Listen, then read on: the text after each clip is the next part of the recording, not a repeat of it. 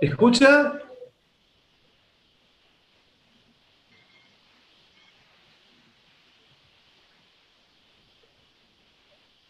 Hola, hola. Listo, padre. Comenzamos entonces.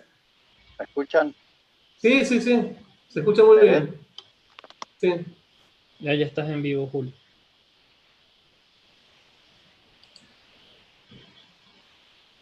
Buenas tardes. Sí, padre, ya estamos, no se preocupe. Ahí empezamos. Buenas tardes, casi buenas noches para todos los que nos están siguiendo por nuestro canal de YouTube. Eh, nuevamente nos reunimos para una conferencia, en este caso el, invitado que tan gentilmente eh, está participando es el padre Ramiro Sáenz. Decir que el padre Ramiro nació en Mendoza, Argentina, el 6 de septiembre de 1949 Cursó estudios secundarios en el Colegio San Luis Gonzaga, en, de la misma ciudad. Es sacerdote desde el año 1975.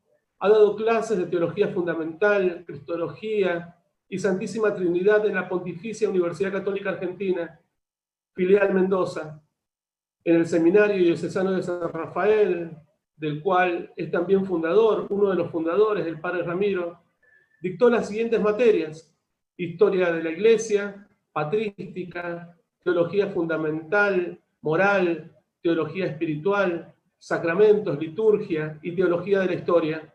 Ha publicado los siguientes libros, Devocionario de la Familia, ya con tres ediciones, El llamado del sacerdocio, Fátima, un examen de conciencia ante el tercer milenio, la reforma del sacerdocio en San Juan de Ávila, como decíamos, el padre Ramiro es sacerdote diocesano de San Rafael, allá bien al sur de Mendoza, cercano a nuestra provincia, zona cuyana. Eh, buenas tardes, padre. Muchas gracias por acompañarnos. Bueno, gracias a ustedes. Bueno, muy buenas tardes a todos. Víspera de Nuestra Señora de Guadalupe, el tema que nos congrega es el paganismo azteca y Nuestra Señora de Guadalupe.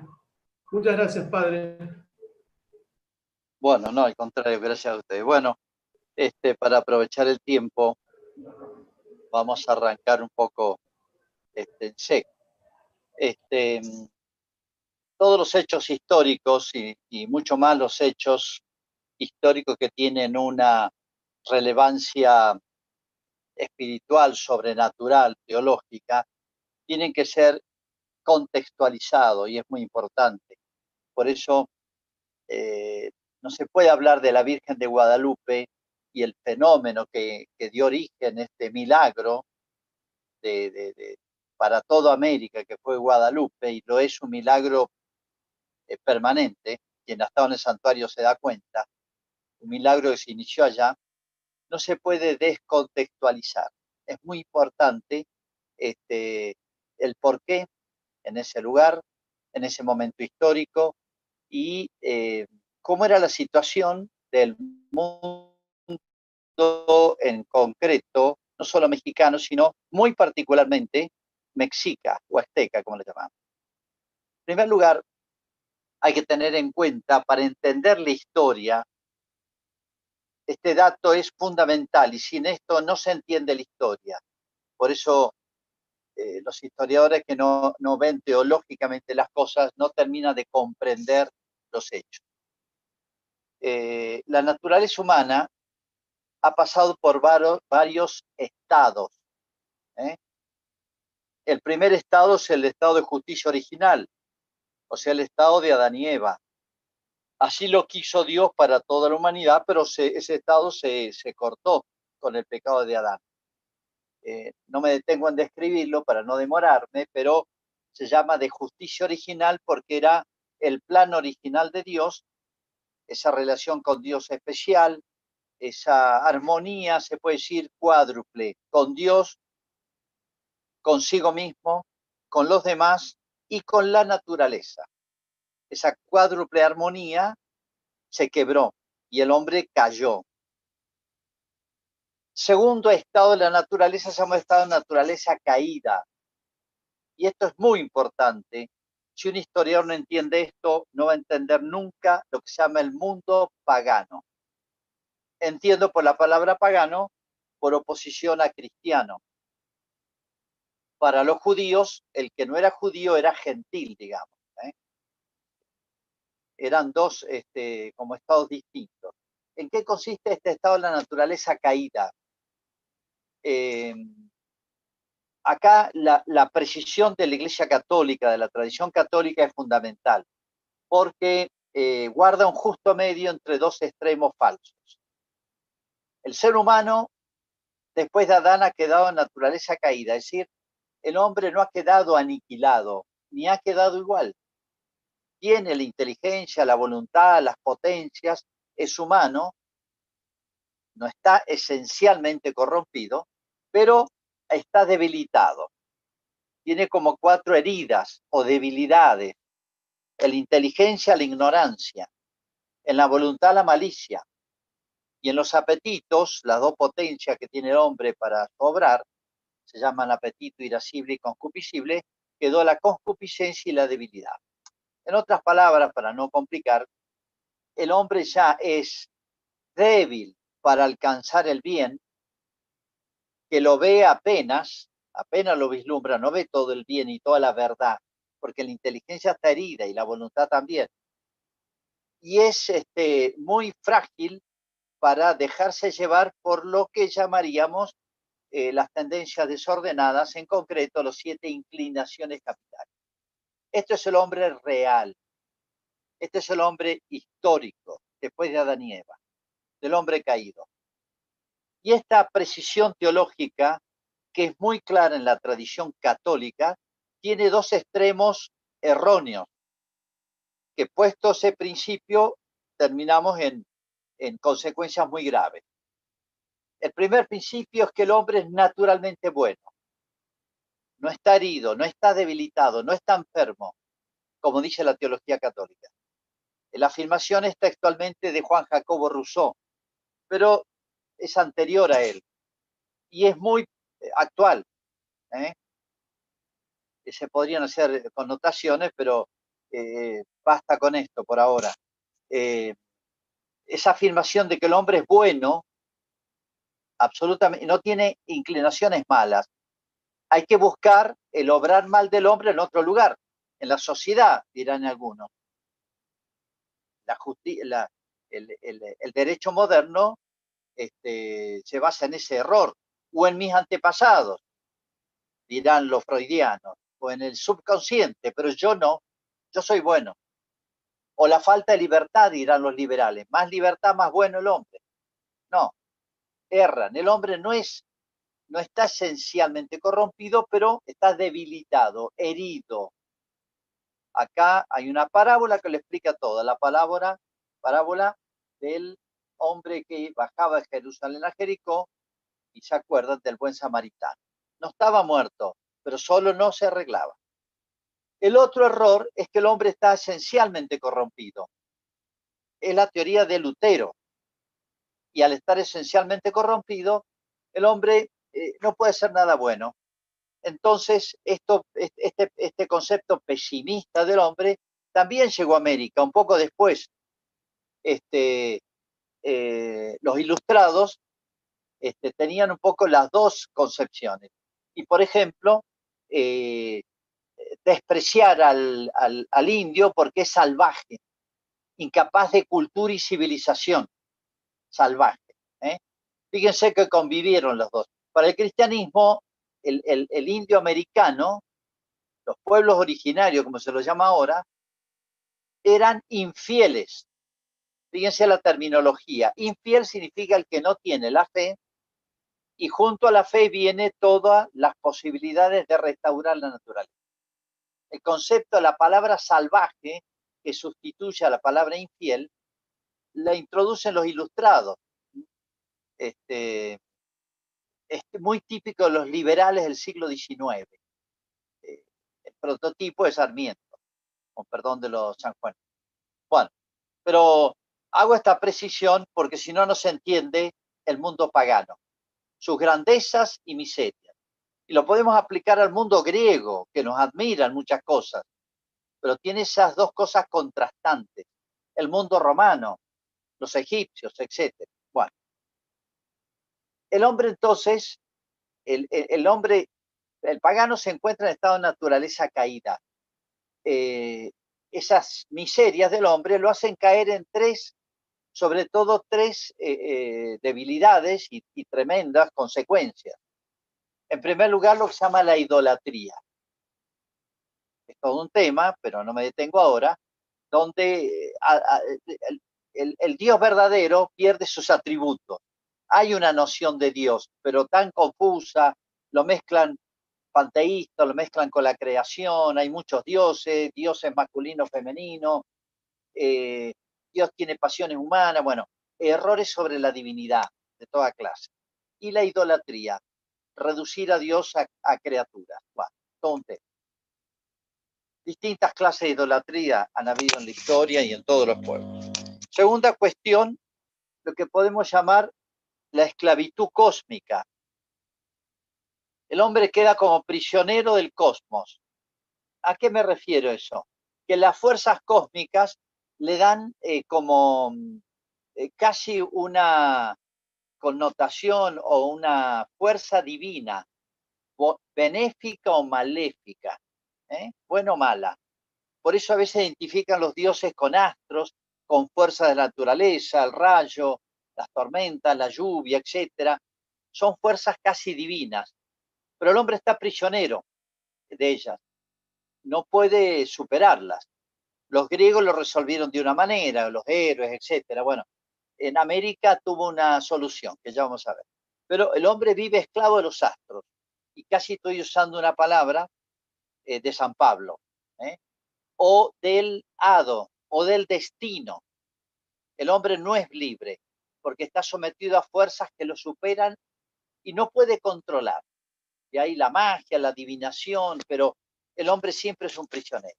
Y en tercer lugar, eh, lo diabólico el hombre al separarse de Dios, indefectiblemente cae bajo otro influjo. Va, cae con una, queda con una esclavitud, una esclavitud espiritual real, que es la del demonio. El demonio capitaliza al hombre separado de Dios que queda indefenso, débil, ¿eh? frágil, fácil para la tentación, sea la tentación intelectual de la idea, de la cabeza, por eso Cristo lo llama al demonio mentiroso y padre de la mentira. Siembra distintas clases de mentiras. Bueno, es, su obra maestra. Y a su vez exacerba las pasiones. Es una presa fácil el hombre separado de Dios. Bueno, ese es el estado, podemos decir, de, de, postración del hombre. Pero uno dice, el hombre caído no es capaz de cosas buenas, y aquí la teología católica contra esa concepción pesimista protestante dice, no, puede muchas cosas. San Pablo se enfrentó con este tema porque él le predicó a los gentiles, a los paganos. Es un tema que lo resolvió. Eh, le cito solamente un texto muy importante, eh, tiene varios discursos de él, este, exposiciones de la doctrina ante un mundo pagano. Y él le dice al mundo pagano, miren, Dios le dejó la inteligencia, aunque sea tienta, pero algo pueden descubrir. Al menos que existe un Dios y que es remunerador de los que le buscan. Aunque esa noción de Dios sea medio eh, nebulosa, confusa, y hay una retribución, premio castigo, lo cual significa libertad. Hay un mínimo de cosas que todos pueden lograr. Voy a leer solamente un texto, el célebre de la carta a los romanos, donde le dicen a los paganos, son inexcusables. ¿eh? O sea, la naturaleza no quedó totalmente aniquilada. Eh, podían pensar.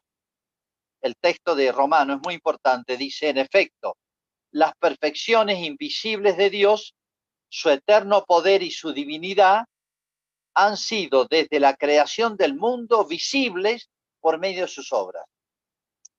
O sea, si el hombre usa la inteligencia, aunque le falle un poco, y ve la creación, el orden, la existencia de las cosas, etcétera, es natural el razonamiento decir alguien está detrás de esto. que me trasciende y trasciende el cosmos. De manera, dice San Pablo, que son inexcusables. ¿eh? De manera que la idolatría la podrían haber este, eh, descubierto su, el error de, todos los principios idolátricos, después. Bueno, es más, dice, la ira de Dios se va a desatar contra los judíos porque recibieron mucho, pero también contra los paganos. Capítulo 1 de la Carta a los Romanos, muy importante. Eh, los padres de la iglesia trataron este tema, muy, es muy importante y es un tema muy importante para entender al hombre y la historia y la actualidad. Eh, eh, el, el, primero fue San Justino, un converso pagano, laico, este, tiene varios escritos muy buenos sobre, este, él era un pagano, hijo de pagano. Bueno, y pero el, cito una frase nomás del famoso Clemente de Alejandría.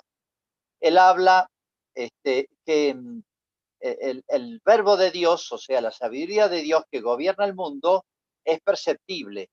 Y dice, hay semillas del logos este famoso logos espermáticos, hay semillas del logos. El logos es el verbo, es la segunda persona de la Trinidad, en la naturaleza. O sea, es perceptible el ser y el obrar inteligente de Dios que se identifica con la segunda persona. O sea, algo se pueden dar cuenta, ¿no? Bueno, toda la tradición cristiana este, afirma esto, que es muy importante. O sea, es posible conocer a Dios aún en estado de naturaleza caída y descubrir la libertad del hombre y que Dios va a hacer justicia. ¿eh? Eso está en la carta a los hebreos. Pero es también una constatación. Uno ve los grandes aciertos, eh, aún en pueblos muy primitivos. Alguna noción de Dios, de libertad, de retribución, etcétera. Hay pueblos que con más fineza lo buscaron y lo percibieron, como los griegos, los romanos, etcétera. Bueno, vamos a ver en América también. Santo Tomás tiene una fórmula genial. Es una fórmula lapidaria. Dice que sin la ayuda especial de Dios para la inteligencia, es decir, la revelación dada a los judíos y plenamente a través de Cristo, y la gracia, la revelación y la ayuda de la gracia, sin esa ayuda, pocos después de mucho tiempo y con grandes errores, descubrimos las verdades. O sea, podemos llegar a descubrir la verdad y el bien, que es lo bueno y lo verdadero, sí. Pero Santo Tomás dice, pocos, la totalidad de la verdad y la totalidad del bien, pocos, después de mucho tiempo y con grandes errores. Estas tres palabras son claves, eh, muy luminosas, porque esas tres definen, describen el estatus eh, antropológico, nociológico, teológico del hombre pagano, sean los griegos, los romanos o los pueblos más primitivos y salvajes. Hay un más sin menos, pero están todos dentro de una misma categoría, estado de naturaleza caída. Bueno, eh, por eso hay que tener cuidado qué se dice cuando se habla de la profunda religiosidad eh, bueno, en este caso de los aztecas. Vamos a ver cómo era esa profunda religiosidad. Había algo de, bueno de la religiosidad. Cicerón decía, el pueblo más salvaje tiene su sentido de, de, Dios confuso, lo que sea, pero no van a encontrar ningún pueblo que no tenga algún sentido de la divinidad. vamos a ver qué confusiones habían en torno a él. Y en concreto, muy interesante la del pueblo mexica o. Bueno, ¿Cuál es el otro estado de, la naturaleza humana? Naturaleza restaurada o reparada en Cristo. No me detengo en esto porque es un tema muy obvio, es catecismo. Eh, Cristo vino a restaurar el hombre, es el nuevo Adán. En la parábola que mencioné de, este, el hombre que bajaba a Jerusalén a Jericó, el samaritano que lo, lo cura, lo carga en su caballo, en su eh, consigo, en su caballo, y lo lleva a una posada, es Cristo. El hombre solo no podía, necesitaba que lo ayudara.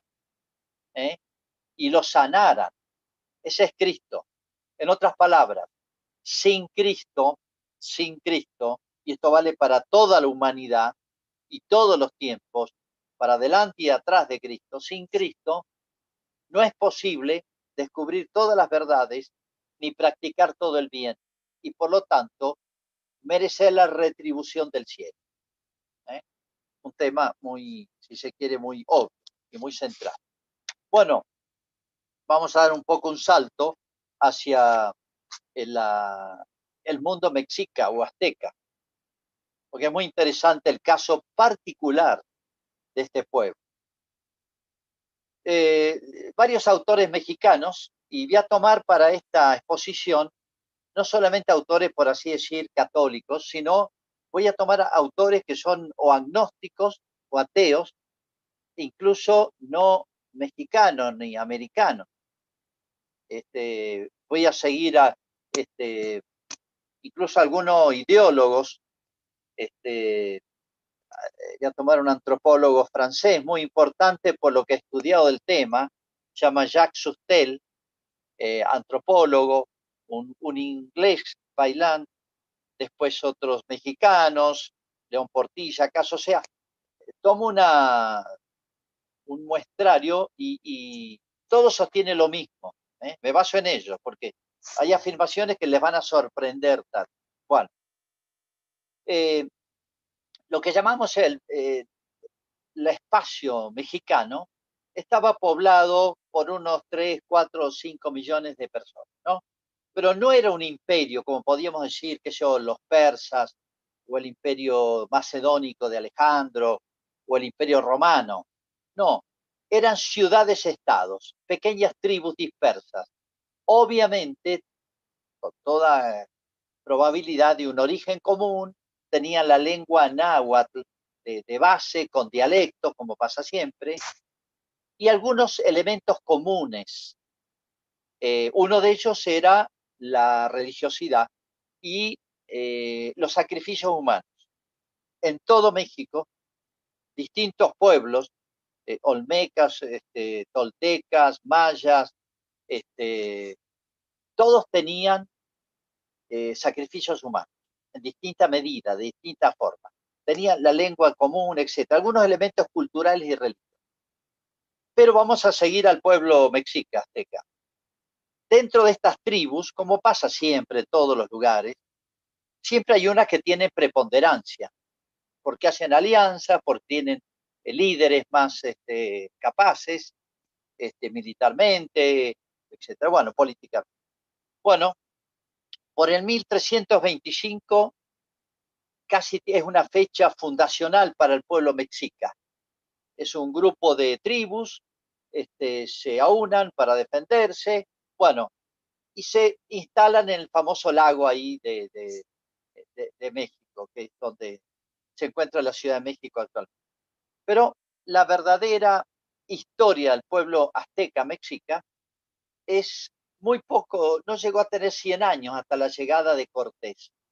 Más o menos se, tienen fechas de esto, aunque el mundo este, todo el mundo indígena americano, justamente por este estado de naturaleza caída, y esto es un tema colateral, pero a veces más visible, hasta tecnológicamente y culturalmente era muy este, atrasado.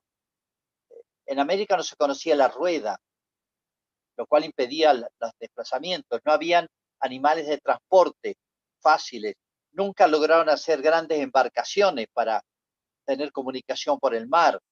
Eh, no había escritura como tenemos nosotros, sino apenas ideográfica, muy primitiva, elemental.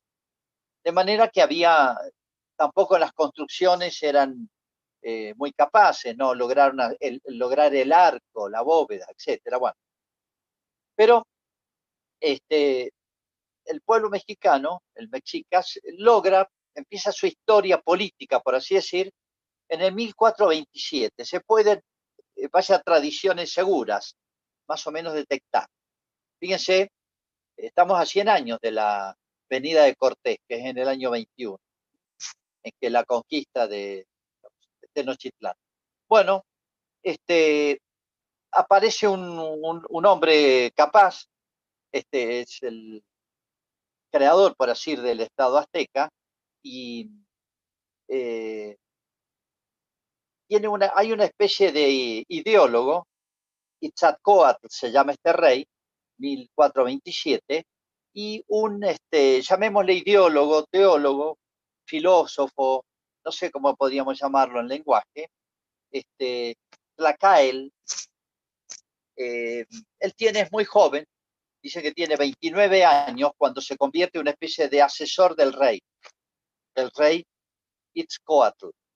Bueno, este pensador, filósofo, como quieras llamárselo, Tlacaelel, eh, va a elaborar, eh, tomando datos ya de las tradiciones culturales de todo México, comunes a otras tribus, va a elaborar una teoría importantísima, este, muy original, y tiene algunas similitudes con otros pueblos, pero muy particular que es la siguiente.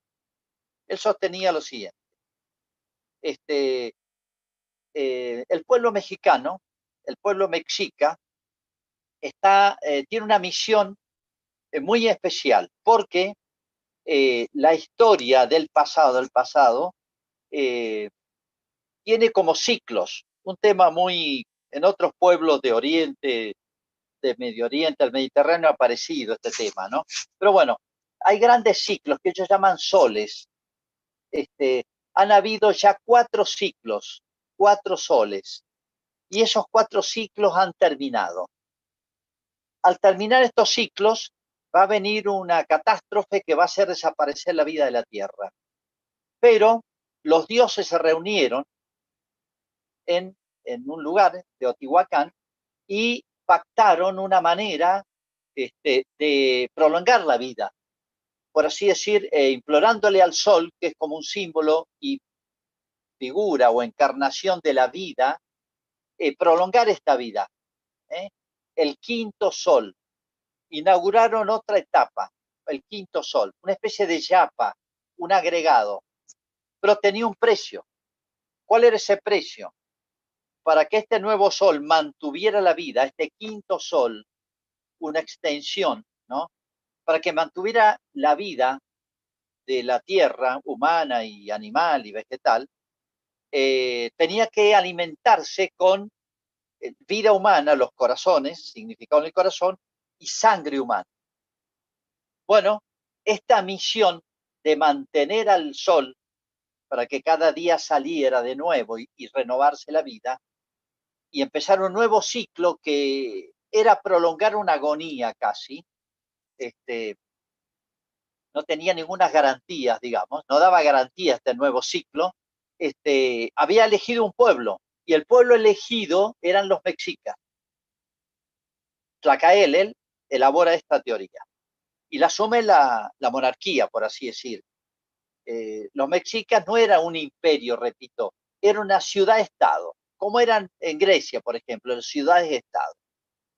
Este, una gran ciudad con influjo, ¿no? Bueno, el pueblo este era mesiánico. El pueblo mexica era el pueblo mesiánico que estaba encargado de mantener la vida de, sobre la tierra, haciendo salir el sol cada día a costa de sangre y sacrificios humanos. Bueno, es muy interesante esto porque eh, ¿qué hacían con los vecinos? Eh, los, los aztecas no tenían idea, no tenían, este, con esta idea teológica, este, no tenían intención de aliarse a pueblos vecinos, como ha pasado en todos los pueblos de, las culturas mediterráneas, por ejemplo, ¿no? Este, anexar pueblos y ampliar el influjo, la extensión de un imperio, por ejemplo. No, nunca, no, era una ciudad-estado cerrada. ¿Por qué? Porque ellos querían mantener vivos y, por así decir, enemigos a todas las ciudades vecinas, porque necesitaban, si eran aliados, no podían ir a buscar allí víctimas.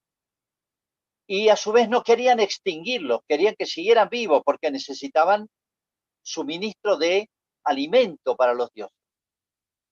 Entonces es curioso, eh, Cortés le pregunta a Moctezuma, ellos tenían un pueblo vecino, ciudad-estado también, los tlaxcaltecas, y eh, Cortés le pregunta, ¿por qué si ustedes son más fuertes no los vencieron? Por dos cosas, le dice Moctezuma. Una, para mantener el ejercicio, por así decir, militar, bélico, entrenar a nuestra gente. en un pueblo militarizado. Y en segundo lugar, porque los necesitamos vivos y que se reproduzcan y que no sean aliados nuestros, porque ellos nos suministran eh, cautivos para ser sacrificados los dioses. Está clarísimo. Entonces, nunca hubo intención de anexar, extender una cultura mexica o azteca. Y el Estado azteca, ciudad-estado, se convierte en una ciudad eh, hasta culturalmente cerrada, militarizada, porque vivían, eh, inventaron lo que se llama las guerras floridas, o sea, guerras pacíficas, guerras en tiempo de paz, porque iban a cautivar, como quien sale a cazar eh, jabalíes, necesitaban que no se extingan los jabalíes. Entonces, llamaban guerras floridas, tenían hasta lugares donde se encontraban y ellos cautivaban, necesitaban no matarlos, traerlos, los ejecutaban y los sacrificaban. Y después los comían. Eran antropófagos. ¿eh? Este, bueno, imagínense si esto no impresionó un poquito a los españoles. Bueno, de manera que se constituye por este ideólogo, este, el Estado de México se convierte en un Estado militarizado, una cultura militar cerrada, y todo el Estado militar en orden a una eh, eh, a su religión, a, su este, visión eh, religiosa mesiánica. Ellos sostenían la vida. Ahora, imagínense que esta, vivir así es vivir sin aliento, porque es constantemente buscando más, más, más sangre, más víctimas, más sangre, bueno. Y vivir en guerra. esto marcó la vida desde el comienzo. Los chicos nacían y eran pasaban una especie de colegios interliceo militares, donde recibían una vida durísima, porque necesitaban sacar buenos guerreros. Es un pueblo guerrero, que todavía se nota. Son duros los mexicanos, ¿vieron? Hay muchos chistes, enseguida se matan a balazos, la guerra de los cristeros fue dura, y fíjense la cantidad de boxeadores que hay mexicanos y son duros. Bueno, hay toda una cultura eh, muy dura, muy guerrera. Este, de manera que era un pueblo que se formaba en y para la guerra, porque tiene una misión. Entonces esto marcaba todo, toda la vida. Eh, por ejemplo, ellos tenían en el más allá esta concepción. Había tres este, postrimerías posibles. El que moría de muerte natural iba a una especie de infierno, una especie de infierno suave, light, porque moría de muerte natural o de ciertas enfermedades frecuentes. El que moría de un rayo, de alguna cosa más especial, iba a un lugar un poquito mejor. Y el que moría matando este, en la guerra o era sacrificado, iba al cielo, a lo que podemos llamar nosotros un lenguaje un poco analógico, el cielo. Fíjense, este, no era la manera de vivir tanto eh, el, premio o el castigo en el más allá, sino el modo como moría una persona. Bueno, este, otros detalles de este pueblo eh, que vivía abocado a la guerra, se puede decir. Este, su lugar central era el gran templo, fastuoso realmente. Cuando le inaugura Moctezuma II, una reforma y ampliación del Moctezuma II fue el noveno rey. Fíjense, duró muy poquito el imperio azteca. Eh, sacrifica 20.000 personas, como eh, la celebración de la ampliación del, templo de, de, la capital, de Nochtitlan, para que vean lo, impresionante que ha sido esto. Eh, las personas las comían y los huesos los apilaban y las calaveras en la plaza central. Esta figura macabra encontraron los españoles cuando llegaron. Bueno, incluso tenían como lo que podríamos decir eh, grupos comandos u órdenes de caballería, que eran los caballeros águila, y los caballeros tigres. Era para la nobleza o la clase sacerdotal que ocupaba un lugar especial. ¿no? Este, así que, bueno, hay algo aquí que le hubiera gustado a Nietzsche, ¿no? La, la, la vitalidad, la fuerza guerrera de este pueblo, pero era prácticamente un pueblo o una cultura, una religión suicida que se autodestruía, ¿no? Era evidente. Bueno, era impresionante las descripciones que hacen los españoles, en esto no es ficción, son testigos oculares de los templos, las costras de sangre que había arriba de los eh, lugares donde extendían el cuerpo, lo estaqueaban entre cuatro, otros de la cabeza, y de un tajo le abrían el estómago, el vientre, y le sacaban el corazón para ofrecérselo a los dioses. ¿no? Eh, y la figura horrible de los sacerdotes. No demoro leyéndolo porque se me pasa muy rápido el tiempo, pero eh, dice tenían el pelo largo hasta casi el suelo, no se lo lavaban de manera que era un masacote de sangre seca, olían a azufre y olor a carne podrida y era muy común entre ellos la homosexualidad.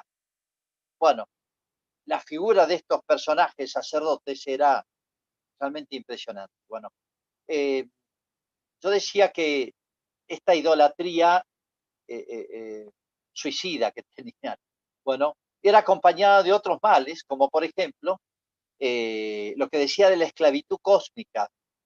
Digo dos palabras. cuando uno nacía, e iba a los adivinos, y le decían, veían el calendario azteca famoso, eh, acá tengo una muestra, no sé si se alcanza a ver algo. Este es el famoso disco del sol que todos los turistas le muestran. Y uno dice, qué, qué bárbaro, qué ciencia. La... No, acá no hay ninguna precisión astronómica, como tenían los mayas un poquito más. Si ven en el centro, algo se ve, está la figura del sol con la lengua afuera, sediento de sangre, dos garras con las cuales está tomando dos corazones. Una, una figura impresionante, ¿no? Bueno, esclavitud cósmica, decía yo, porque eh, cuando uno nacía veían en este calendario qué día era, si era un día fasto o nefasto. Estoy usando una palabra latina, pero equivalente. ¿A qué me refiero? A que eh, naciste en un día en que va a ser fatal para vos. No te gastes porque vas a tener mala suerte toda tu vida. Esclavitud cósmica. O sea, acá no juega la libertad humana. O los días fastos, o sea, iba a tener un poquito de suerte. Pero toda la vida del, hombre era una tragedia.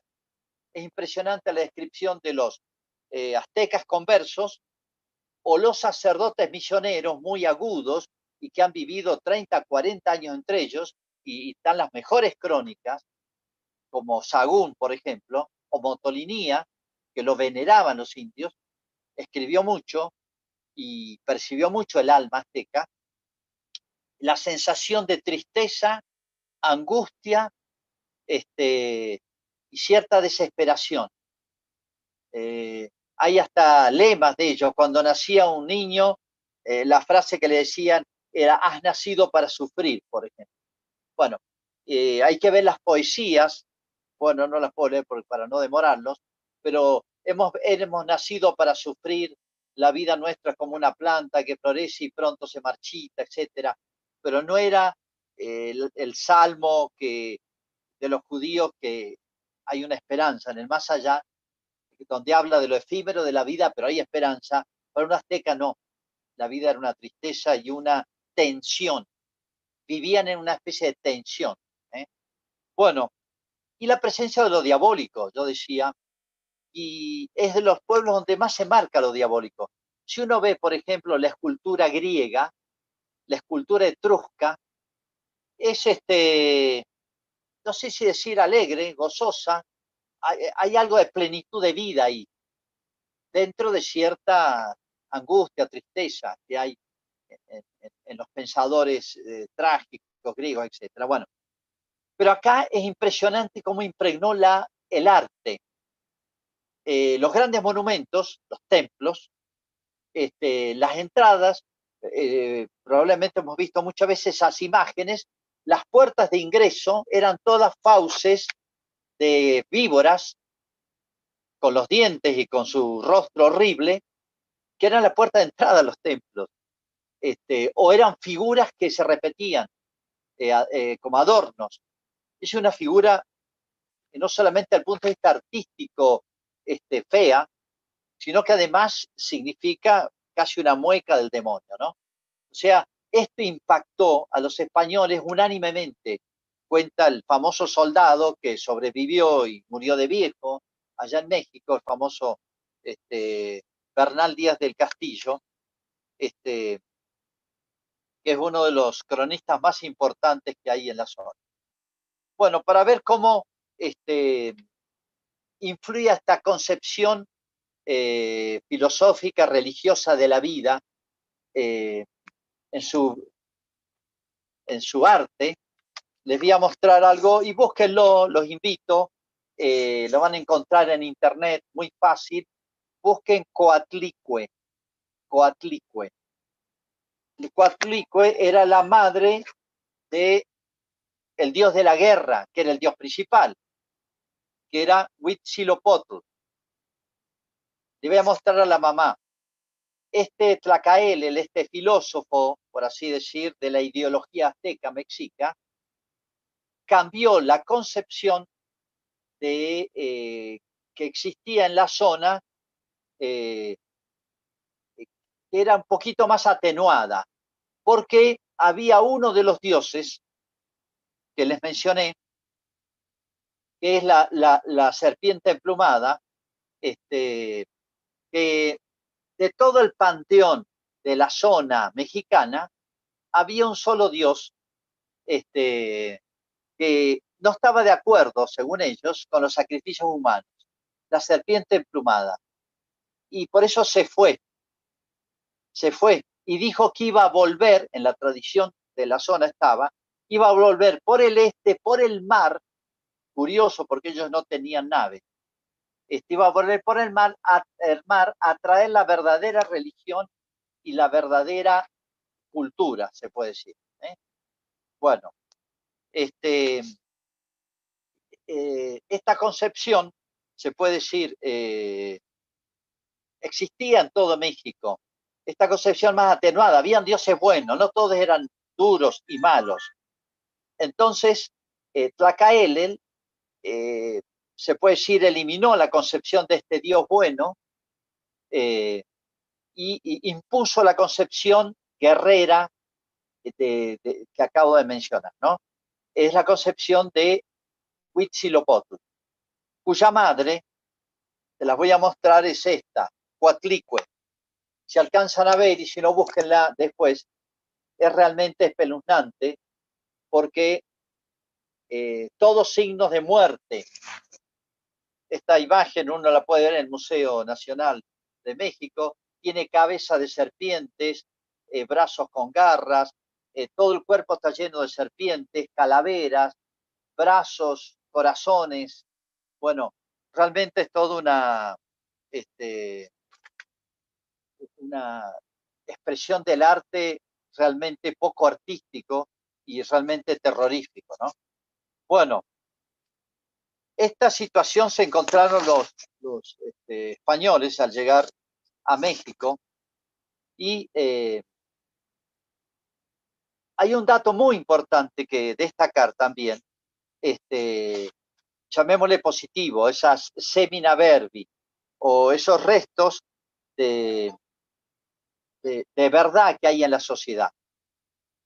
Paralelo a Tlacaelel, eh, apareció otro filósofo, Netzahualcóyotl, son todos nombres complicadísimos de pronunciar, otro pensador, otro filósofo, que fue rey también, que tenía otra concepción, que eran las dos concepciones que estaban en, en la cultura, llamémosle, eh, el sustrato cultural de México. Lo que pasa es que este eh, ideólogo que mencioné tomó una y la llevó a una expresión extrema Eh, pero había paralela, subterránea tal vez, porque predominó la, esta dura, esta guerrera, esta del pueblo del sol mesiánico, este, Netzahualcoyotl tenía otra idea.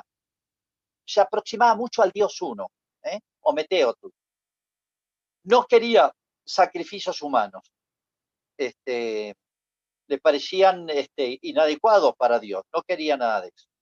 Y describía a Dios con ciertos atributos que, me adelanto un poquito al final, va a ser como la Virgen de Guadalupe va a definir a Dios.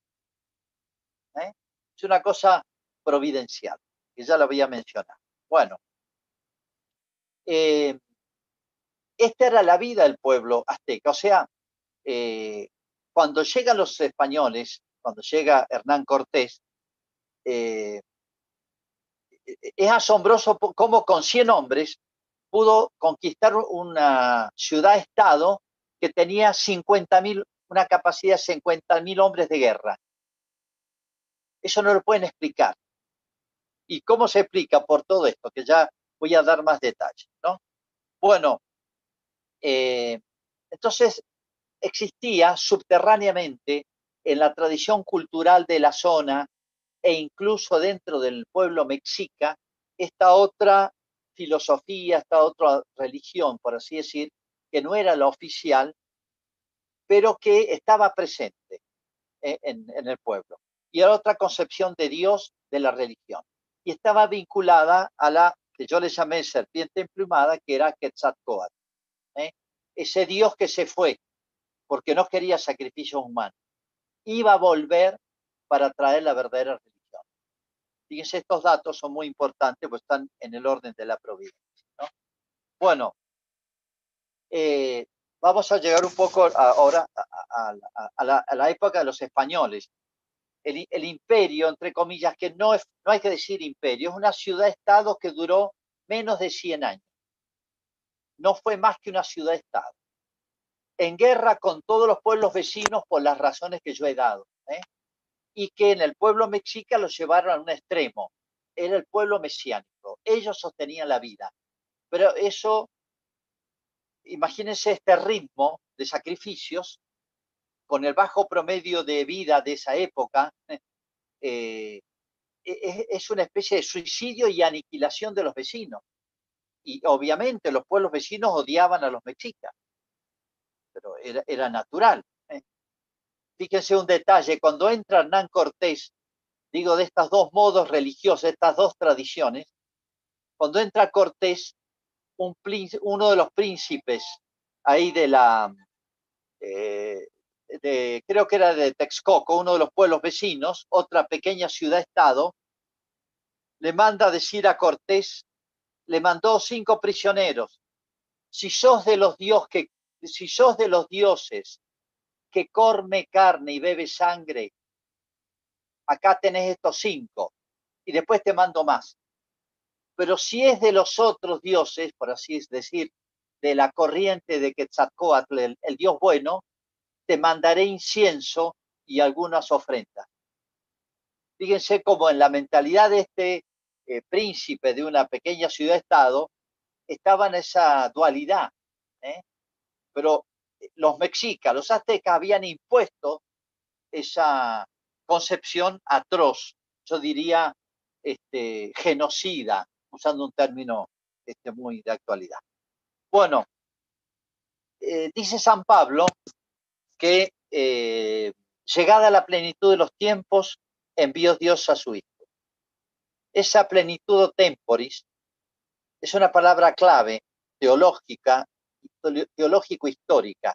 O sea, Dios preparó a Israel y hay, una, hay un tiempo exacto, maduro, óptimo para que viniera el verbo. Pero no solamente preparó Israel, preparó los pueblos vecinos que eran inseparables de Israel o Israel de ellos. Eh, sobre todo la cultura eh, greco-latina. ¿eh? Fíjense que todo el Nuevo Testamento se escribe en griego. Bueno, y, la cultura griego y latina, todas las grandezas que tuvieron, facilitaron la, la expresión del Evangelio y la difusión del Evangelio y la inculturación del Evangelio. O sea, están en el plan de Dios. Dios maneja la historia. ¿eh? Bueno, en América también. Si uno recorre toda América y estudia un poquito, y lástima que no hay datos porque no tuvieron escritura, ni bibliotecas, etcétera, pero es muy claro en México cómo Dios, visto para atrás, preparó al pueblo mexicano para recibir la evangelización. ¿eh? Voy a dar algunos ítems. Y esto es muy importante porque cuando yo digo estas atrocidades religiosas, la antropofagia, los sacrificios humanos, eh, la crueldad de, los ritos, realmente era todo, eh, todo es macabro. Y bueno, estos antropólogos, como este francés Sustel, que los describe bien, lo tomo de él, y él dice, bueno, son distintas formas de religiosidad. Nosotros en, en Europa no estamos acostumbrados a esto. O sea, relativiza todo. No, hay un más y un menos. Hay, cosas que están acorde a la naturaleza y no, no podemos poner todos igual. Entonces hacen un juicio muy, entre comillas, benévolo y si se quiere falso sobre estos, este, sobre estos este, fenómenos históricos. Bueno, eh, eh, ¿de qué manera se puede decir Dios preparó el pueblo en México para la venida del Evangelio? En primer lugar, eh, por esta, por así decir, filosofía que yo decía de Netzahualcóyotl. Les voy a leer un texto nomás eh, de un cronista eh, mexicano de la época. Se llama Alba Ixtitlochitl. Dice que esta corriente, que de alguna manera es la que preparó la venida del Evangelio, tuvo por falsos a todos los dioses que adoraban los de esta tierra, diciendo que no eran sino estatuas de demonios enemigos del género humano. Repito, entre los mismos aztecas estaba esta corriente religiosa, porque fue muy sabio en las cosas morales y el que más enseñó buscando de dónde tomar luz para certificarse del verdadero Dios y creador de todas las cosas, verdadero Dios y creador de todas las cosas, como se ha visto en el, en el decurso de la historia. Y dan testimonio los cantos que compuso en razón de esto, como es el decir que había un solo Dios y que éste era el creador del cielo y de la tierra, y sustentaba todo lo hecho y creado por él, y que estaba donde no tenía otro, ser el único, y sobre los nueve cielos que él alcanzaba, y que jamás se había visto en forma humana ni en otra figura. Obviamente Alba Ixtilchicotl, que es cronista ya cristianizado, eh, me parece que le, le, pone un poquito de plus cristiano la concepción esta. Pero bueno, existía, ¿no? Bueno, eh, toda esta corriente que tenía sus sabios, eh, sus repetidores, sus difusores, un poquito subterráneos, son los que enseguida sintonizaron con el cristianismo. Dijeron, esto es lo que hubiera querido nuestro inspirador allá lejano, nuestro filósofo, digámoslo en términos este, nuestros. Sobre este tema, hay un indigenista mexicano, este, debe haber fallecido hace poco, se llama León Portilla, que hizo la tesis doctoral y sobre la filosofía náhuatl. Y él sostiene, eh, él estudió esta corriente y, la, y realmente prueba el acerto, por más que él es, eh, no tiene una visión cristiana, pero da estos elementos, tiene más valor que los da. En segundo lugar, Quetzalcoatl, la serpiente emplumada este, era una, la única divinidad benéfica eh, eh, que traía la vida, que no quería sacrificios humanos, que era la que inspiraba la sabiduría, etcétera, eh, que está en todas las los, demás culturas, aparte de la mexica. Pero paradojalmente, los mexicas o aztecas lo habían expulsado justamente la única divinidad buena, entonces la cultura de Quetzalcoatl había sido desplazada por la cultura de, de que significa exactamente el dios de la guerra, por esta otra concepción. Bueno, eh, Quetzalcoatl era una divinidad, por así decir, ausente pero esperada. Había una tradición que Moctezuma se lo va a decir al mismo Hernán Cortés, que él pensó que era Quetzalcoatl que venía. ¿eh? Bueno, en tercer lugar, eh, una cantidad, digo, tercer elemento que hace que en la providencia de Dios el pueblo azteca estuviera como esperando el cristianismo.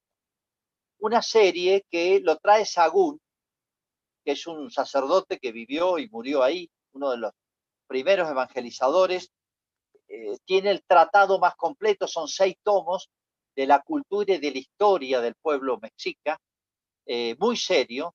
Bueno, él pone unos eh, ocho señales raras, extraordinarias, que se lo contaron los mexicanos, que empezaron a ocurrir 10 años de la llegada, antes de la llegada de Cortés. Este, de todo, voces que se sentían, fuegos que se encendían, este, bueno, muy curioso. En cuarto lugar, este, el, perdón, fíjense este dato, este, lo, este, cuando Moctezuma eh, le avisan que viene Hernán Cortés, este, él le, le, hacen dibujitos de los barcos, dibujitos de los españoles, de los que venían, ¿no? Entonces él junta a sus generales, por así decir, a su, gente noble más importante y les dice, miren, según la tradición de mis antepasados, por los datos que me dan, ha vuelto Quetzalcoatl. Por eso Moctezuma II, que es el que está en esa época y que después lo matan los mismos mexicas, no quiso combatir a Hernán Cortés.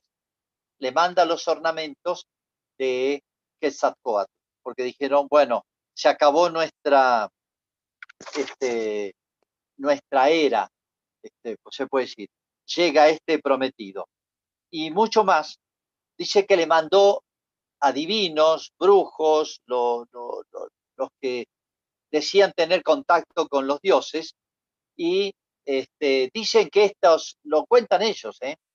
se encontraron con un personaje misterioso que dice que les dijo, vuélvanse, porque ya he, perdido el poder sobre este pueblo. ¿eh? Los misioneros interpretaron es el demonio, que digamos, eh, los misioneros o el evangelio, la gracia de Dios que llegaba, era como el gran exorcismo. Y se volvieron y se lo contaron a Moctezuma, lo cual lo atemorizó más. Todo esto, no todos los historiadores lo cuentan. Bueno, el tema del quinto sol es impresionante, porque este quinto sol eh, es como decir, eh, así como una plenitud de los tiempos. y si uno mira de Cristo para atrás, hay como grandes etapas, ¿no? el, estado de justicia original, naturaleza caída, cuando empieza la historia de Israel. Hay grandes etapas y con Cristo es la última etapa. Ya con Cristo ya no hay una etapa nueva. ¿Eh? Con la venida del Espíritu Santo se acabó. Ya no hay un tercer testamento, un nuevo testamento, no va a haber. Una nueva era. La New Age no, no, no existe, es una caricatura. ¿no? Bueno, este quinto sol era el último pero para los aztecas terminaba en una catástrofe. ¿Qué es lo que hacían los aztecas? Pueblo mesiánico era prolongar una agonía que iba a terminar en una catástrofe y muerte cuando llegaran las tinieblas. Y con esas tinieblas iban a venir unos personajes esqueléticos que iban a aniquilar todo. Entonces vivían con ese terror. Cuando llegan los cristianos y dicen, sí, somos el quinto sol, que es Cristo, pero no termina en una catástrofe termina en una victoria sobre el mal, la muerte. Entonces, fíjense si esto no es una especie, esta ideología azteca de Tlacaelel, no es una cosa diabólica, porque es eh, el, el Israel invertido, las promesas mesiánicas invertidas. Esta última etapa terminaba en el infierno, por así decir, en, el triunfo del demonio. Y los misioneros le dicen, no, termina al revés. Termina, no es que Quetzalcoatl, era una figura. Hay alguien más grande que es Cristo, que es más que Quetzalcoatl, ¿no? El dador de la sabiduría y de la vida. Y no termina en una catástrofe. Y fíjense una paradoja bellísima. En la concepción de Tlacaelel, que parece el demonio, el hombre hacía vivir a Dios. El hombre tenía que morir para darle vida a Dios. Es una locura. El cristianismo nos muestra que es al revés. Dios da su sangre para que el hombre viva. Es exactamente una religión invertida, satánica, se puede decir. Tremenda, ¿no? Bueno, eh, en quinto lugar, otra cosa rara, rara, que no es que se pusieran de acuerdo los españoles, los misioneros o los cronistas, pero una cosa rara, dice que toda la conquista de México, que fue una locura, eh, fue milagrosa. Eh, porque, o sea, a Cortés, fíjese, Cortés es un personaje, para hablar mucho de él, ¿no? Pero se lo presenta como un monstruo. Y fíjense, en México yo pregunté si habían, este, de alguna manera, honras a Cortés en plazas, universidades, calles, colegios, etcétera. Lo han borrado a Cortés. Este, más bien me habla bien de él eso. Y los que lo conocieron, tenía sus defectos, este, pasiones humanas, etcétera, pero la, idea que tenía él eh, de, evangelizar y llamémosle inculturizar México era muy correcta. Él es el fundador del México actual, no hay vuelta, ¿no? Ahora, eh, ¿por qué vence Cortés con 100 hombres a un imperio o a una ciudad fuertísima?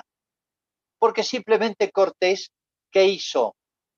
Eh, eh, al, no querer combatir Moctezuma, toda la, puede decir, el poderío militar de, los mexicas no, lo pusieron en ejecución, porque si era Quetzalcoatl les creaba dudas.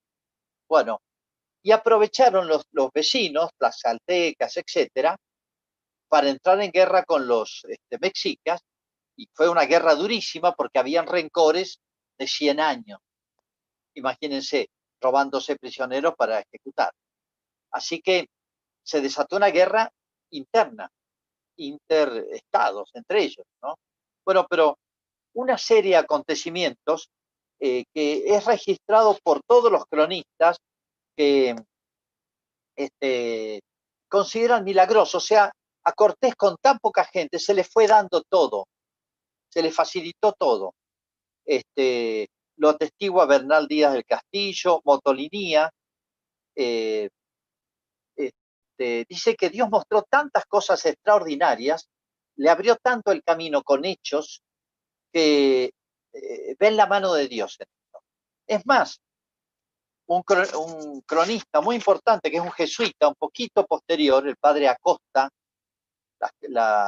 eh, los escritos de Acosta son muy importantes, porque son un jesuita muy documentado, dice esto, lo cuenta él, que en diversas batallas, que fueron batallas chicas en realidad, vieron los indios contrarios en el aire un caballero con la espada en la mano y en un caballo blanco, peleando por el lado de los españoles. Otras veces vieron en tales conflictos la imagen de Nuestra Señora. Uno recuerda la batalla de Clavisco, Santiago Apóstol, que se le apareció y ganaron a los musulmanes. Bueno, esto lo cuenta el padre Acosta. Es muy serio, muy científico, y lo recoge de los mismos indios. Bueno, eh, fenómenos, llamémosle extraordinarios como estos, ¿no? O eh, el hecho de que, miren, lo que dice Sagún. Sagún es un sacerdote franciscano que vivió 30 y chico, 40 años, murió de viejo ahí. Muy, este, lo que dice él es muy serio, dice así. Los milagros que se hicieron en la conquista de esta tierra fueron muchos, El primero fue la victoria que nuestro Señor dio a este valeroso capitán en la primera batalla, la caída de Tenochtitlán. Hizo Dios otro milagro que imprimió tan grande temor en todos los naturales que todos se hallaron cortados y desanimados que no sabían qué hacer, ni osaban acometer a los que venían. No los combatieron, porque si no los hubieran destruido, ¿no? Tiénese por cosa muy cierta, lo dice Sagún, considerado los principios, medios y fines de esta conquista, que nuestro Señor Dios regía a este gran varón y gran cristiano, y que Él le señaló y le enseñó y le inspiró lo que debía hacer. Lo dice Sagún, ¿eh? En todo lo que en adelante pasó, parece claramente que Dios le inspiraba en lo que había de obrar. Usó de instrumento a Cortés, pero dice que le abrió el camino, más que a Cortés, yo diría al Evangelio, ¿no? Tuvo instinto divino en este, este nobilísimo capitán. Milagrosamente le libró Dios a él y a muchos de los suyos de las manos de sus enemigos. Es una serie de episodios. Y el gran hecho, obviamente, es la aparición de, de, la, fenómeno que, todos conocen de, de Guadalupe, ¿no? De manera que eh, les iba costando porque eran muy pocos misioneros, eran una multitud. Eh, fíjense tanto, tal cantidad de, de, pues no solamente están los mexicas, había muchísimas ciudades-estado. Si se hubieran aliado contra los españoles, cuidado. Pero los respetaron. Y bueno, enseguida vinieron, poquito después, los famosos 12 misioneros franciscanos. Y dice que al, al escuchar el Evangelio nomás, aún antes de, la aparición de la Virgen, al escuchar que es Cristo que murió por nosotros, al hablar del más allá, hablar de la naturaleza de Dios, o sea, al exponer el Evangelio, dice que sintieron, lo digo con mis palabras, pero lo decían los indios, sintieron un alivio, una especie de desahogo, como el que llevaban un peso encima y una angustia y una tristeza, porque era luchar eh, contra fuerzas con las que no podían y que superaban las fuerzas humanas y que terminaban en una catástrofe. Cuando escuchen el Evangelio y recuerden las tradiciones que habían ahí de Quetzalcoatl, que iba a traer la verdadera religión, etcétera, que se corrió, llegó Quetzalcoatl, bueno, eh, eh, lo recibieron bien al Evangelio. Es mentira eso de que se resistieron y que tuvieron que los eh, esa versión de que los españoles los tenían aterrorizados, entonces habían dos religiones. Públicamente se bautizaban, pero escondidas rendían culto a sus dioses. Alguna minoría habrá hecho eso por superstición, como pasa hoy. Pero masivamente el pueblo se volcó. Dice, no dábamos abasto. Las cifras que dan de bautismo son impresionantes, ¿no? Este, eh, venían hasta de 500 kilómetros, cuenta Motolinía, vienen hasta de 500 kilómetros a escucharnos el Evangelio, a escucharnos hablar. Este, no, se me cansaba la mano de bautizar, dicen los, los franciscanos. Bueno, y cuando apareció la Virgen, fue un mensaje, eh, el remate de todo esto, en el 31, o sea, los 10 años de la conquista. Fue el remate, ¿por qué? Bueno, esto daría para otro tema que hay gente más idónea que yo para exponerlo, pero eh, era un lenguaje vivo, era un icono vivo. Acuérdense que los mexicanos lo más que tenían eran escrituras ideográficas, dibujitos, como los jeroglíficos egipcios. Bueno, María era un, este, un icono, un jeroglífico azteca, mexica, pero eh, de toda la cultura mexicana, se puede decir, de todo el territorio. Eh, el rostro mestizo ya le hablaba, los colores, la, lo, lo, los astros que aparecen en María, el sol, los rayos, la luna, las estrellas, eran los siete cielos de los mexicanos, de, los, este, de, la, de la, religiosidad había en, en todo el, el, territorio. De manera que era, venía de allá. Y el mensaje que le da es soy la siempre Virgen Santa María, Madre del verdadero Dios. se presenta como Madre de Dios y siempre Virgen. Por quien se vive, creador de las personas, dueño de todo lo que está cerca y junto, Señor del cielo y de la tierra. Acá están los cuatro atributos que esta corriente filosófica de Netzahualcóyotl había iniciado hacía 100 años. Los cuatro atributos que le daban a su dios, o Meteotl, coinciden con la definición de la Virgen. Otro dato más. Así que el mensajito de la Virgen por Juan Diego, que era un indio, campesino, los campesinos la clase más baja, la clase más alta eran los sacerdotes y guerreros militares. Este mensaje, la figura de María que viene del cielo, que está como inclinada, no es diosa, el cinturón negro, que es el signo de la virginidad entre los aztecas, este, el vientre es poco henchido, significa que estaba gestando al sol, la imagen del sol para ellos era Dios. Así que todo les hablaba, era un evangelio este, en imágenes. De manera que ya antes de la aparición de la Virgen, masivamente sintieron un alivio. Imagínense la diferencia de la religión de los aztecas, de, esa, de ellos sobre todo, llevada a su extremo, y la religión de Cristo. Eh, eso es, la contrapartida, ¿no? Exactamente, esto es una caricatura invertida. Así que eh, la aparición de la Virgen fue ya, este, se puede decir, una culminación, que marcó al pueblo de una manera este, perenne. ¿eh? A pesar de que, por así decir, las fuerzas del mal se han ensañado en México y hay dos Méxicos, hay dos Méxicos, ¿no? El de la Virgen de Guadalupe y el otro, ¿no? Que la guerra de los cristianos lo puse manifiesto, pero si, si México, y recuerdan ustedes las idas de Juan Pablo, lo que fue en México, las recepciones, y Juan Pablo dijo que es su segunda patria, que en ningún lugar del mundo lo habían recibido como lo habían recibido ahí. Bueno, eso hace ver que eh, María de Guadalupe está siempre viva. Y el que ha ido a México y ha recorrido sabe lo que significa la Virgen de Guadalupe para México. Yo creo que es un lugar único en el mundo donde está tan viva y presente. Y no solamente en México, sino, y a veces gracias a las telenovelas mexicanas, eh, se ha difundido. Yo estoy haciendo una parroquia que le he puesto Guadalupe. ¿Y por qué se conoció Guadalupe acá? en este lugar tan lejano de México por las telenovelas. Así que bueno, la Virgen se la arregla, ha preparado sus caminos y eh, yo diría, eh,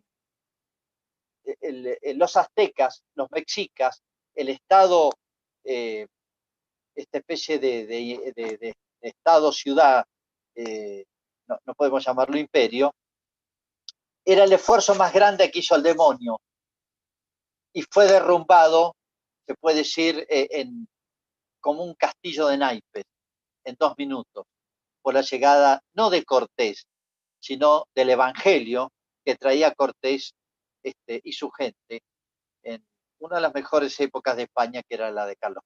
Bueno, hay muchos temas que colaterales, pero no quiero cansarlos.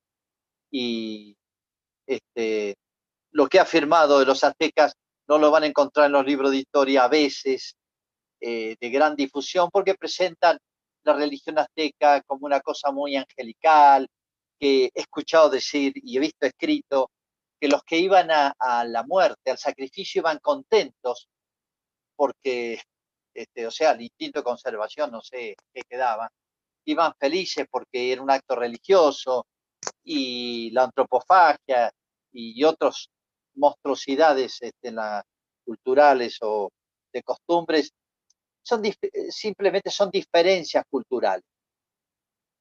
Yo no sé por qué no aplican lo mismo decir que Hitler son diferencias culturales, pero no las van a decir. ¿no? Bueno, fíjense cómo la ideología deforma la historia y le interesa mucho deformar la historia, porque la verdadera historia de todos los pueblos, de esto, como todos los demás pueblos, este, todas bien estudiadas, bien leídas, todas nos llevan a Cristo. Bueno, gracias por la paciencia. Muchas gracias a usted, Padre. Bueno, Padre Ramiro, hay algunas preguntas que han ido haciendo. Eh, ¿Se las Bueno. puedo decir? Sí, espero que no sean muy difíciles porque yo no soy un gran especialista. Una padre es, algo usted lo acaba de decir, que es difícil encontrar en los libros, sin embargo, acá preguntan, bueno, primeramente que es muy interesante, fue muy interesante la conferencia, ¿y qué libro puede recomendar sobre el tema? Miren, eh, yo traté de leer todos los autores menos cristianos, pero serios. Arqueólogos, antropólogos, historiadores, filósofos. Y en esto que he dicho, de esta ideología azteca, ideología podemos llamar hoy, este, mexica azteca, lo sostienen todos. ¿eh? Esto lo pueden decir con comodidad. No es una idea cristiana para hacer más valioso el Evangelio. No, no. Bueno, yo les recomiendo, eh, es muy profundo, de Caturelli, Alberto Caturelli, El Nuevo Mundo. Le dedica al tema azteca bastante y, y ha tomado todos estos autores. Este, y es muy interesante porque hay muchas crónicas de misioneros honestas, muy honestas, que querían muchísimo a los indios. Eh, eh, Motolinía, por ejemplo, y Sagún, son los mejores. Este, bueno, leer Sagún se van a aburrir, es para un especialista, son seis tomos, detalles, aprendió muy bien la lengua, hablaba con ellos, eh, todo lo que está puesto ahí es serio. Pero bueno, Caturelli, El Nuevo Mundo se llama, creo que la, es bastante conocida, eh, es a raíz del quinto centenario y es una visión teológica de toda América. Incluye el tema azteca de una manera muy especial.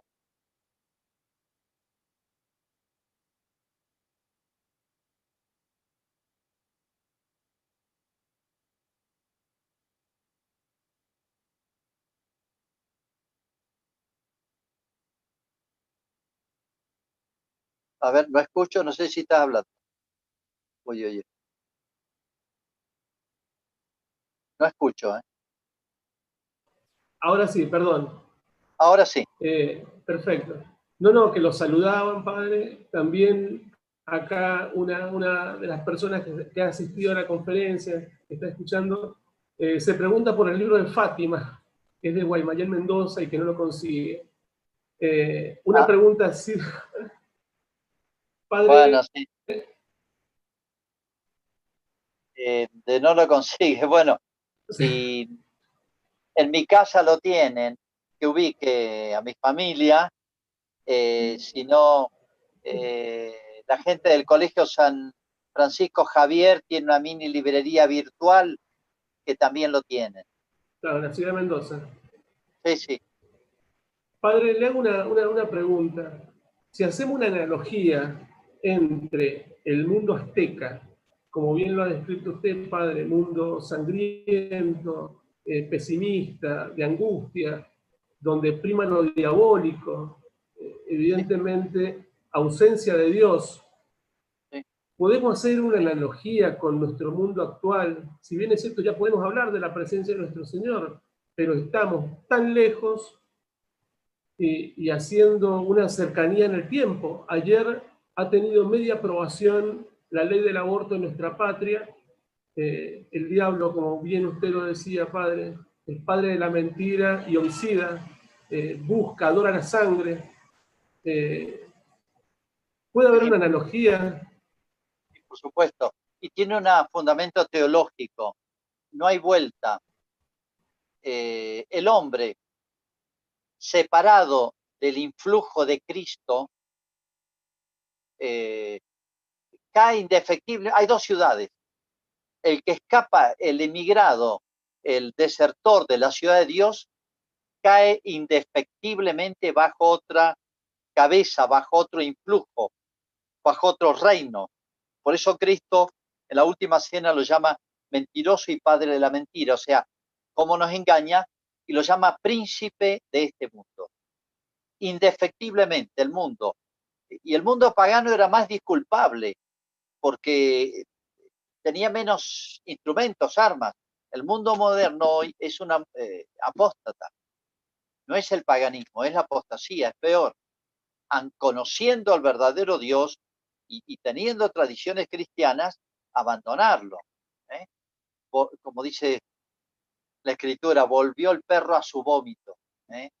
a comer su vómito. Impresionante. Entonces, en la apostasía, y se dan siempre los mismos fenómenos. Así como no hay más que siete vicios capitales, y siempre que pecamos nos deslizamos por esos siete canales y no hay otro, desde Adán y Eva hasta el fin del mundo. Esos siete vicios o inclinaciones capitales, hechos cultura, se convierten en la, ciudad del mundo, la ciudad del demonio, ¿eh? donde los siete vicios capitales aparecen este, hechos cultura. La envidia, la soberbia, etcétera. ¿Y qué, qué trae? La muerte. estos son signos, a mí me impresiona porque esto es, fíjense, en el mundo hay 60 millones de abortos o sea, los mismos muertos que la Segunda Guerra Mundial, cada año. Con esto en la Argentina ya hay abortos, pero lo vamos a legitimar y multiplicar.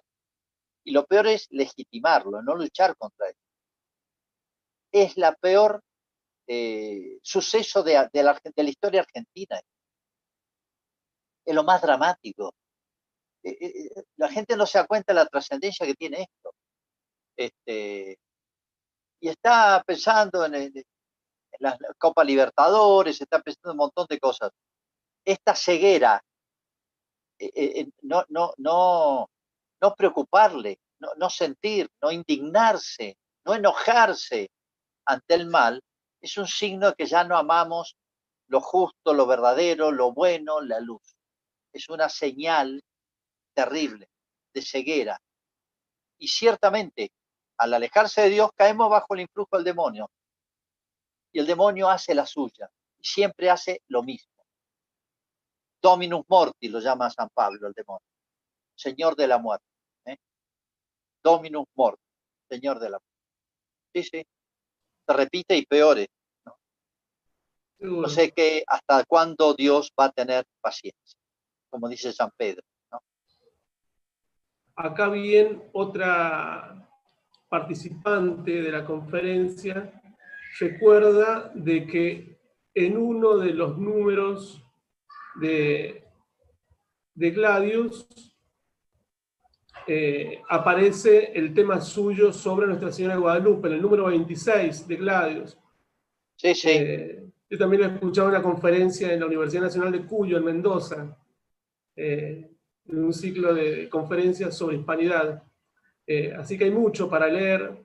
Eh, gracias, Padre, por su participación. Eh, comentarles a quienes nos siguen que el Padre nuevamente estará en nuestro canal el viernes 18, es decir, el viernes que viene, a las 20 horas también, para darle continuidad con otra conferencia que sería, hemos visto la llegada de España a América, y a Nuestra Señora de Guadalupe como la síntesis de la evangelización. No se puede entender la conquista de América sin entender la figura de Guadalupe, como bien lo, ha dicho el padre Ramiro. Esta segunda conferencia sería las etapas de España en América, desde Isabel la Católica hasta los Borbones y la capitulación del Imperio Español con la independencia americana. Eh, están todos invitados. Eh, invitamos también a que se suscriban a nuestro canal, eh, es darle importancia a este espacio de, cultura católica y a tantos buenos expositores que han pasado. Por eso nuevamente, Padre Ramiro, eh, un millón de gracias porque esta conferencia queda en el canal de YouTube para todos aquellos que quieran formarse y entender lo que fue la llegada de España a América y esta figura enorme, trascendental, que va a ser Nuestra Señora de Guadalupe como la síntesis, el corolario de todo esto. Eh, así que si no hay más preguntas, eh, creería que no, solamente saludos. Eh, padre, decirles que acá, desde nuestra provincia y, y, toda la Argentina y muchas partes del mundo, usted sabe, rezamos por el clero san rafaelino, eh, por su seminario también, continuamos rezando. Así que nos encomendamos mutuamente. Bueno, gracias. antes de terminar, Padre, Bueno, Antes de terminar, perdón, padre. bueno, felicitaciones por el trabajo que hacen, no porque me hayan invitado a mí, sino porque este, el trabajo que hacen, no se cansen y unamos nuestras fuerzas, que nos hacemos bien los unos a los otros. Que Dios los bendiga a todos. Y hasta pronto. exacto, la bendición. Muchísimas gracias. Bueno, que Dios los bendiga a todos. Será hasta el viernes que viene, si Dios quiere, para la nueva conferencia del Padre Ramiro. Muchas gracias. Viva Cristo Rey. Viva la